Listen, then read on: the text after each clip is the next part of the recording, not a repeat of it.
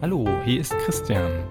Auf diesem Podcast könnt ihr meine Predigten hören, die ich als Pastor in meinen Gemeinden gehalten habe. Wenn ihr mehr über mich erfahren wollt, besucht mich auf meiner Homepage auf christ-jan.de. Ich freue mich, dass ihr euch für meine Predigten interessiert und wünsche euch nun Gottes Segen beim Hören.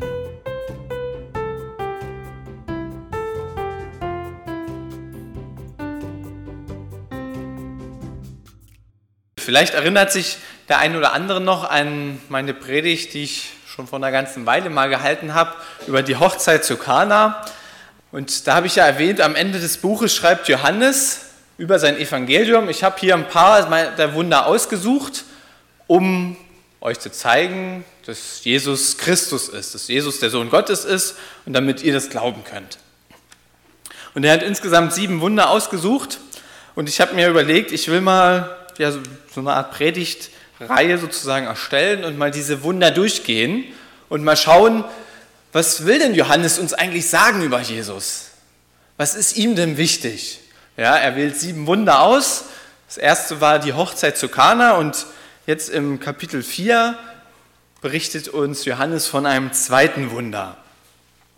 Ich möchte noch mal ganz kurz die wichtigsten Punkte ähm, nennen, die ich ja bei der Hochzeit zu Kana so herausgearbeitet habe für, für mich. Und das war zum einen, dass Johannes sich ganz sicher ist, dass Jesus der Sieger ist und bleibt. Und das schon bevor Jesus angefangen hat zu wirken, war für Johannes schon klar, Jesus ist Sieger. Das war ihm ganz wichtig. Und das zweite Wichtige war, war diese Botschaft der Hoffnung, dass Jesus Sieger bleibt und wiederkommen wird, uns annimmt, uns liebt, so wie wir sind. Und dass dieses Reich Gottes, dieses Leben im Reich Gottes schon jetzt angefangen hat und nochmal Vollendung finden wird. Das so um ganz groben. Und jetzt im äh, Kapitel 4 gibt es dann das zweite Wunder, was uns Johannes berichtet von Jesus. Ich möchte, bevor ich euch das lese, mal ganz kurz äh, ja, nennen, was so zwischen diesen beiden Wundern passiert. Ähm, da haben wir zum einen nach der Hochzeit das, zu Kana, dass Jesus nach Jerusalem geht, um da Passa zu feiern. Und ähm, er kommt dann in den Tempel und sieht, oh, hier ist aber ganz schön Chaos.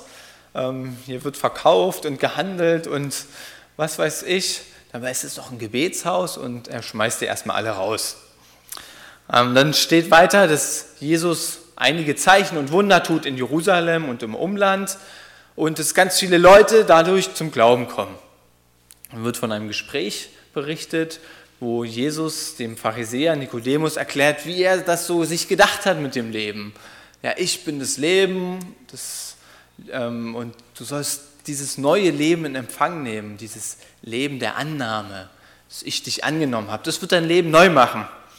Und dann geht es weiter mit einem ähm, Text, wo Jesus wieder nach Hause, nach Galiläa zieht und durch Samarien hindurch und dort eine Frau trifft am Brunnen und auch ihr erklärt er, wenn du an mich glaubst, ich habe lebendiges Wasser.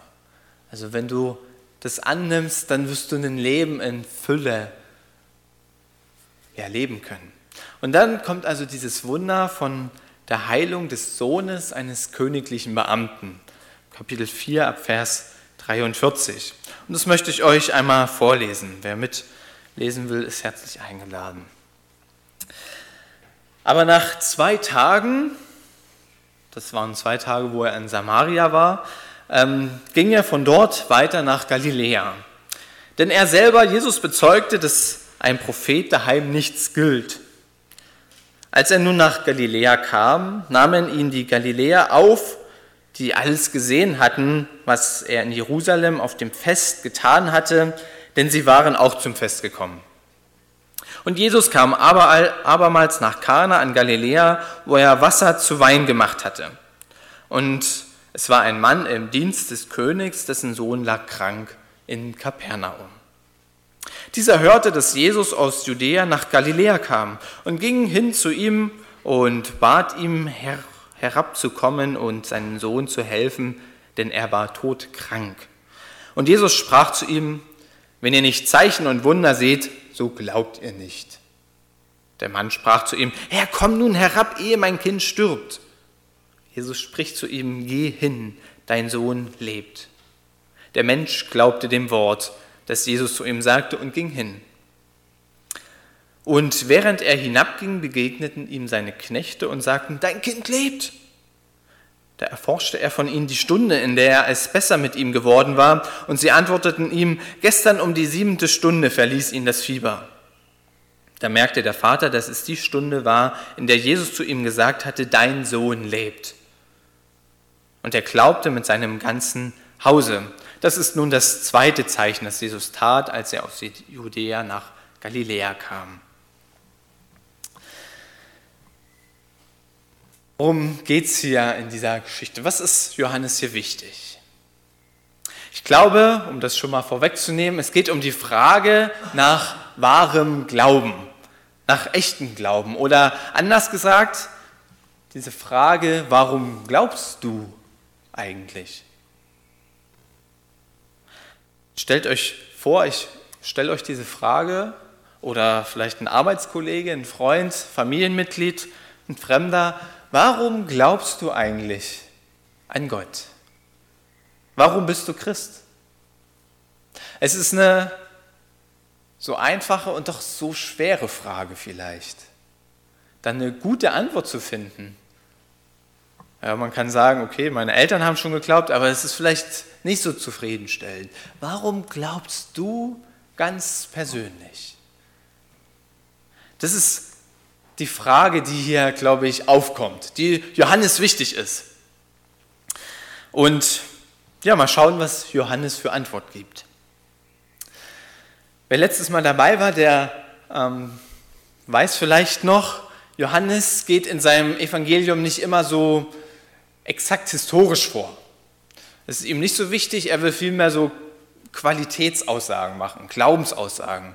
Deswegen hat er zum Beispiel letztes Mal diesen dritten Tag ganz am Anfang diese Geschichte eingeführt, obwohl das wahrscheinlich kein historisches Datum ist. Das ist Johannes nicht so wichtig. Und jetzt, wenn wir diese Geschichte lesen und vergleichen mit denen, der, ähm, wie sie Matthäus und Lukas erzählen, stellen wir fest, oh, auch hier gibt es wieder ein paar Veränderungen, die Johannes vornimmt. Man kann, okay, man kann sagen, das sind unterschiedliche Geschichten, aber relativ einig sind sich die Forscher eigentlich, dass es dieselbe ist und auch selbst in der Bibel wird es ja als Parallelstelle angegeben. Und was sind das, was Johannes hier gewissermaßen verändert? Es sind insgesamt drei Sachen oder vor allen Dingen drei Sachen. Zunächst befindet sich Jesus hier in Kana. Steht ja da, er ist in Kana bei Matthäus und Lukas ist ein Kapernaum. Kleinigkeit vielleicht. Das zweite ist, bei Matthäus und Lukas, die berichten davon, dass der Diener des Beamten krank ist.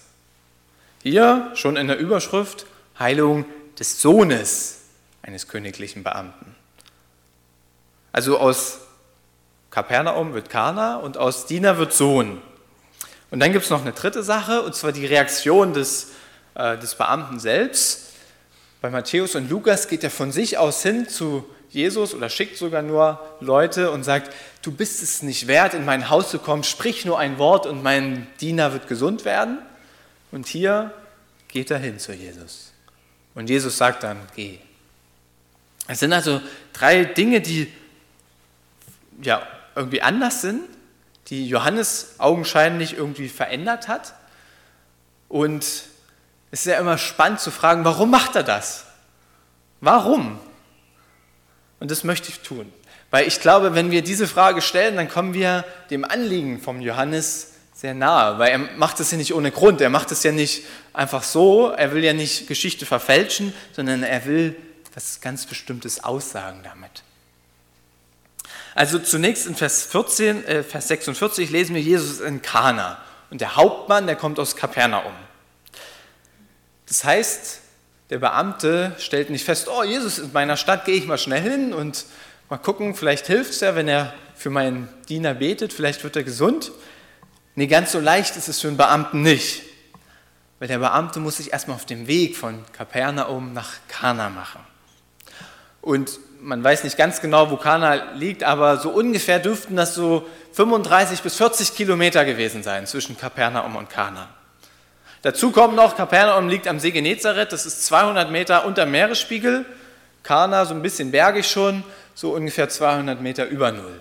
Das heißt 35, 40 Kilometer, dazu noch ein Höhenunterschied von ja, über 400 Metern. Und dann geht es ja berg und ab, so dass also nicht nur die 400 Meter sind, sondern nochmal hoch und wieder runter. Also mit Sicherheit 500 Höhenmeter noch. Ja? Also so im Sport sagt man, 100 Höhenmeter fühlen sich an wie ein zusätzlicher Kilometer. Ja, also so 40 Kilometer, vielleicht 42, 45, die der erstmal machen muss. Es ist eine gute Tagesreise. Eher so anderthalb, zwei Tagesmärsche. Ja, okay, wenn man engagiert ist und ganz schnell schafft man es vielleicht am einen Tag, mussten das ja laufen, aber so anderthalb, zwei Tagesmärsche sind das.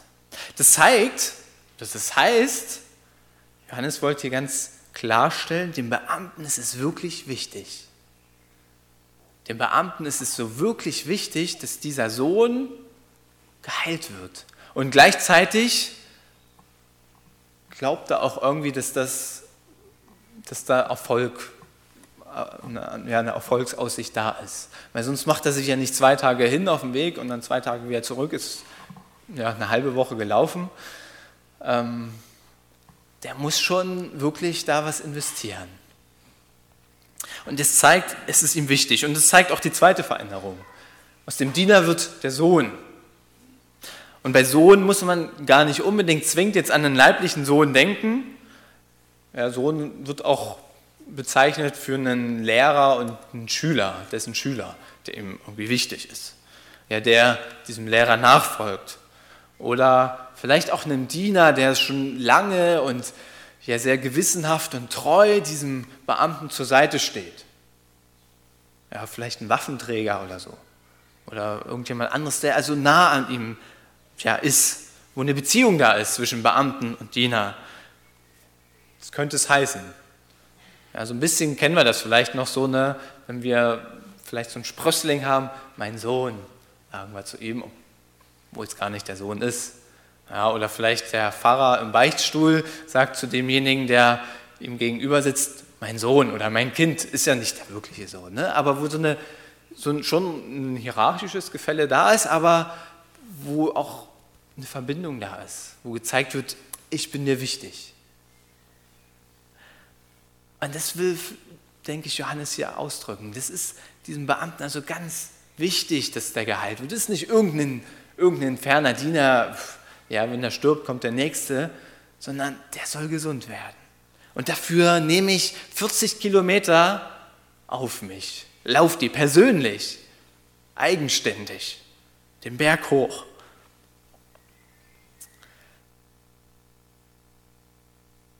Also hier wird deutlich, der glaubt.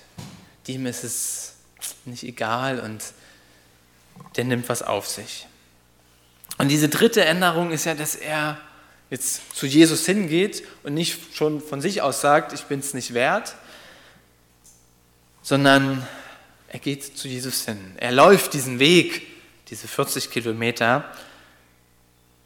Und Jesus antwortet, als dann der Beamte bittet, kannst du bitte meinen Sohn heilen? Nicht, ja klar mache ich, ich komme mit dir. Sondern in Vers 48 lesen wir das, da sagt er erstmal, wenn ihr nicht Zeichen und Wunder seht, so glaubt ihr nicht. Bisschen komisch, ne, vielleicht. Und der Beamte, dem scheint das aber egal zu sein. Wir wissen nicht, ob der das nicht wahrnimmt oder aber es ist ihm so wichtig, ähm, dass er einfach weiterfragt und sagt, Jesus, jetzt komm einfach mit und mach meinen Diener gesund. Der liegt da todkrank oder mein Sohn, der liegt da todkrank, ich brauche jetzt deine Hilfe. Ja, so nach dem Motto, Jesus, was willst du mich jetzt belehren? Nee, ich brauche jetzt erstmal deine Hilfe. Und dann kannst du mir das, zum, kannst du mir das von mir aus erklären. Das zeigt nochmal diese tief, dieses tiefe Vertrauen. Ich glaube wirklich, dass Gott das kann. Dass Jesus meinen Sohn heilen kann. Ich glaube das wirklich, weil es hätte ihn ja auch verunsichern können. Es hätte ja auch ihn ein bisschen zweifeln lassen können. So eine Antwort von Jesus, was soll denn das?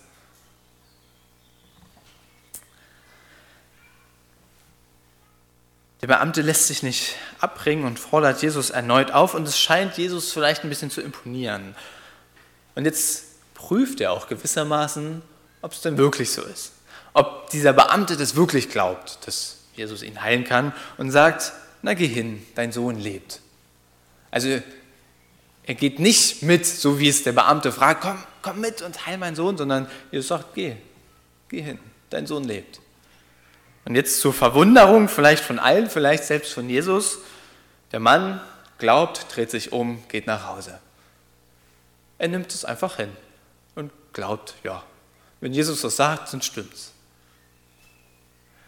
Und nochmal zur Erinnerung, das ist nicht so, dass er jetzt 500 Meter in sein Haus geht und vielleicht mal schnell guckt, hat es geklappt und im Zweifel zurückgeht. Nee, da geht jetzt wieder anderthalb, zwei Tage, diese 40 Kilometer zurück nach Kapernaum. Also das ist ein Vertrauen, einfach nur den Worten Jesu zu glauben, geh, dein Sohn lebt. Warum antwortet Jesus zunächst zu seltsam? Wenn ihr Zeichen und Wunder nicht seht, dann glaubt ihr nicht. Zumal er sich ja offensichtlich täuscht, Jesus. Weil der Beamte glaubt ja. Der sieht kein Zeichen, der sieht kein Wunder, der hört nur, ja, dein Sohn lebt, geh. Und der Mann dreht sich um, geht, glaubt. Täuscht sich Jesus? Warum diese Antwort? Und es gibt noch eine andere Stelle in, dem, äh, in, diesem, in dieser Begegnung, wo Jesus sich anscheinend auch täuscht. Gleich am Anfang, in Vers 44, lesen wir, dass Jesus selbst bezeugte, dass er sagt, ein Prophet gilt in seinem Heimatland nichts. Und im nächsten Vers lesen wir, wie er nach Galiläa kam, also in seine Heimat, und die Leute nahmen ihn auf und glaubten ihm, weil, ja die, weil sie die Zeichen und Wunder gesehen haben, die er beim Passa gemacht hat. Also auch da sagt Jesus, hier habe ich kein Ansehen, er kommt und Ansehen da. Hä? Komisch, oder? Ich versuche jetzt mal diese beiden Aussagen, wo Jesus sich anscheinend täuscht, zu verknüpfen. Und dann, glaube ich, kommen wir nämlich zu dem, was Johannes uns hier in diesem Wunder mitgeben möchte. Ich glaube, Jesus kritisiert so ein Stück weit diesen Glauben der Galiläer. Nämlich das, was er zum Hauptmann sagt, sagt er nicht du, sondern nimmt er ja die Allgemeinform ihr und sagt, ihr glaubt nicht, wenn ihr Zeichen und Wunder seht. Und in dem äh, Vers 45 haben wir gelesen, die Galiläer glaubten, weil sie die Zeichen und Wunder gesehen haben. Und das kritisiert Jesus. Er sagt, nur wegen der Zeichen und Wunder? Und jetzt stellt Johannes also diesen Glauben der Galiläer diesem Glauben des Beamten gegenüber. Die einen glauben, weil Jesus so toll ist und große Wunder und Zeichen auf dem Passa getan hat, und der andere glaubt Jesus. Die einen glauben an ihn, weil er so spektakulär ist, und der andere glaubt ihm, glaubt seinen Worten. Er nimmt die Aussage von Jesus ernst. Und ja, Jesus will das ja herausfinden. Bist du auch nur einer von den vielen, die nur glauben, wenn ich jetzt mitkomme und dann das mache? Und sagt, nee, geh und er glaubt. Also diese Gegenüberstellung. Und deswegen die Frage, warum glaubst du? Was ist denn wahrer Glaube?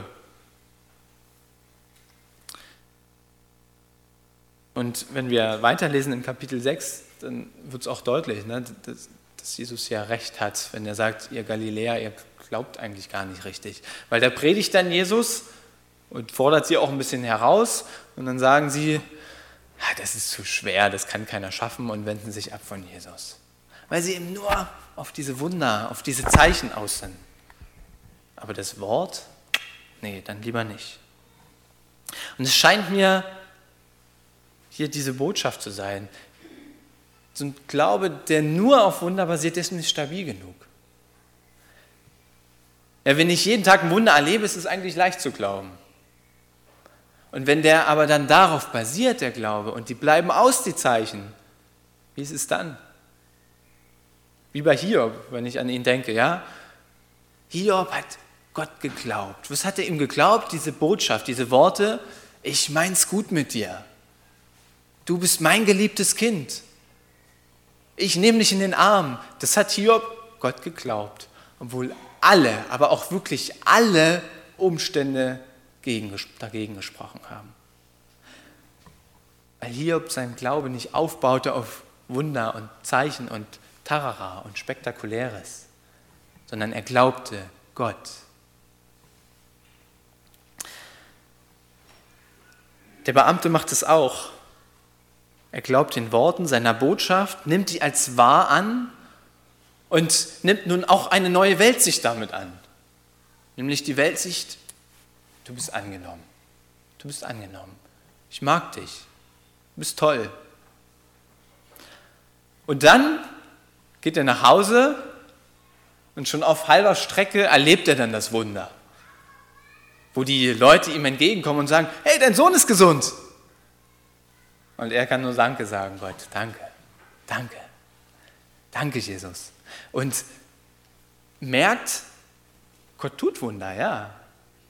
Aber als, als Ausgangsbasis war sein Glaube, dein Sohn lebt, geh. Als Ausgangsbasis waren die Worte, die Botschaft Gottes, die Botschaft Jesu. Und erst dadurch konnte er ja auch das Wunder überhaupt als Wunder annehmen. Ja, wer sagt denn, dass dieser Sohn nicht auch gesund gewesen wäre, wenn Gott es nicht gesprochen hätte, wenn Jesus nicht gesagt hätte, wie dein Sohn lebt? Wer sagt, dass er nicht gesund gewesen wäre, wenn der Beamte vielleicht sogar zu Hause geblieben wäre? Weiß man nicht. Kann ja zufällig jetzt so sein. Das ist eine Erklärung.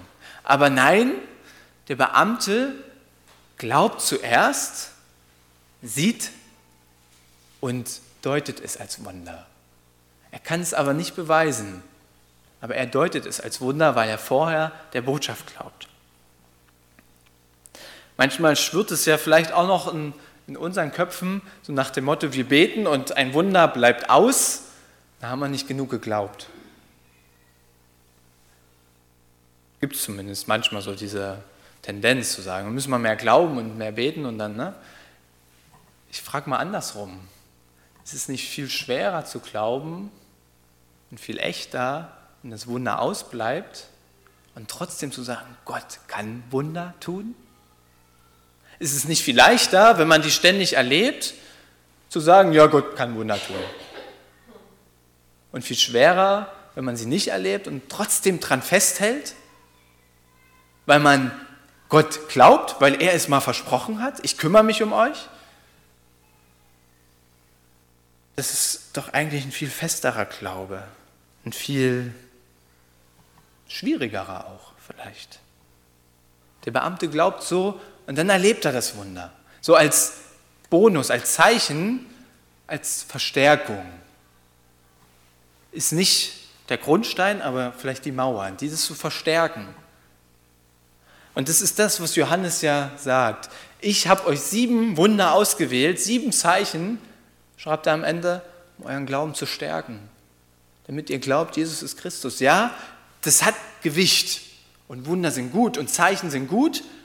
Und Gott ist so gnädig und tut sie. Und Gott ist sogar so gnädig, dass der Beamte nicht mehr mal bis nach Hause gehen muss, sondern schon auf halber Strecke ihm das Wunder geschieht. Vielleicht waren da auch Zweifel bei diesem Beamten. Ist das jetzt wirklich so gewesen? Aber diese große Hoffnung, die er hatte, ich will jetzt unbedingt, dass Jesus recht hat, die hat ihn getrieben, nach Hause zu gehen und Gott ist so gnädig und auf halber Strecke sagt er schon, dein Sohn ist gesund und hilft ihm durchzuhalten in diesem Glauben. Also Gott macht das, es ist gut. Gott tut Wunder, Gott tut Zeichen aus Gnade. Aber zunächst gilt, dass wir ihm glauben. Das ist so das, der Unterschied ne, zwischen den Beamten und den Galiläern? Worauf baue ich mein Glaubensgebäude auf? Als ich so eine erste Freundin mal hatte, sowas in der Art, war relativ kurz, ähm, es war ein bisschen komisch, ja, aber ich hatte mich irgendwie mit ihr kennengelernt und dann waren wir auf so einem, auf so einem Lager und auf einmal hieß es, ähm, ein paar Handys wären aus den Toiletten geklaut worden. Und dann rief mich ihre Pflegermutter an und meinte, sie wäre das gewesen. Also meine damalige Freundin. Das war alles so ein bisschen ganz seltsam. Es war auch ganz frisch noch alles. Ähm, und ich wusste nicht so richtig, wem glaube ich denn? Glaube ich jetzt ihr? Glaube ich der Mutter? Man ist ja eher dazu geneigt, der Mutter zu glauben. Ja, manchmal. Ne? Kennt ihr vielleicht, ne? glaubt man dem Kind oder dem Lehrer? Tendenziell dem Lehrer. Schnell ist man zumindest dabei. Aber ich habe mir dann gesagt, irgendwann, ich weiß es ja nicht, ich, ich habe keine Beweise. Aber ich hoffe mal, dass es meine damalige Freundin nicht war. Und wenn ich nicht auch ein Stück weit mich jetzt entscheide zu sagen, ich glaube ihr, dann kann das nichts werden. Wenn ich, mich, wenn ich nicht sage, ich muss ihr glauben, dann hat diese Beziehung keine Chance. Ich muss ihren Worten glauben, ohne Beweis.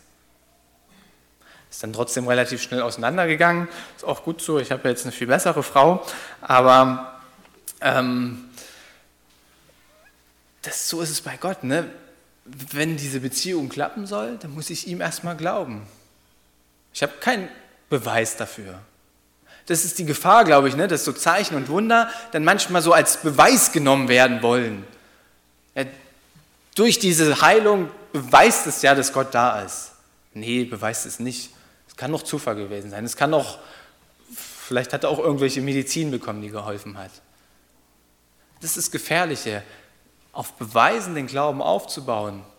Dann kommt vielleicht eine Erklärung für das Wunder und zack, weggezogen. Der ganze Boden weg.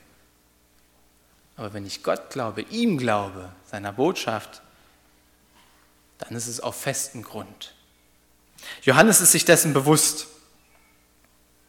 Und deswegen schreibt er das. Deswegen schon als zweites Wunder. Beim ersten Wunder schreibt er diese tolle Botschaft der Hoffnung, die, die man glauben soll. Dieses, du bist angenommen und ich kümmere mich um dich. Und jetzt sagt er, jetzt glaubt dem das, auch ohne Wunder.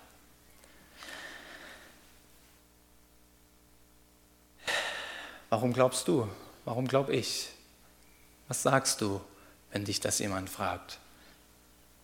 Warum glaubst du? Was ist dein Grund?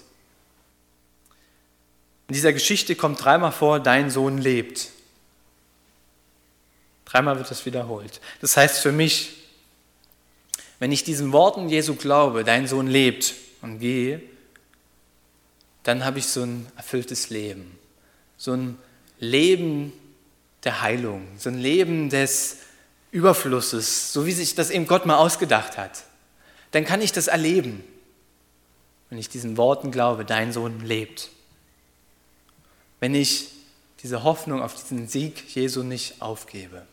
Und das heißt für mich auch, eben genau diese Botschaft zu glauben, dass ich sage zu Gott, dein Sohn lebt. Jesus lebt heute und kümmert sich immer noch um uns. Und das ist toll. Und das glaube ich, weil Gott es versprochen hat. Ihr auch? Amen.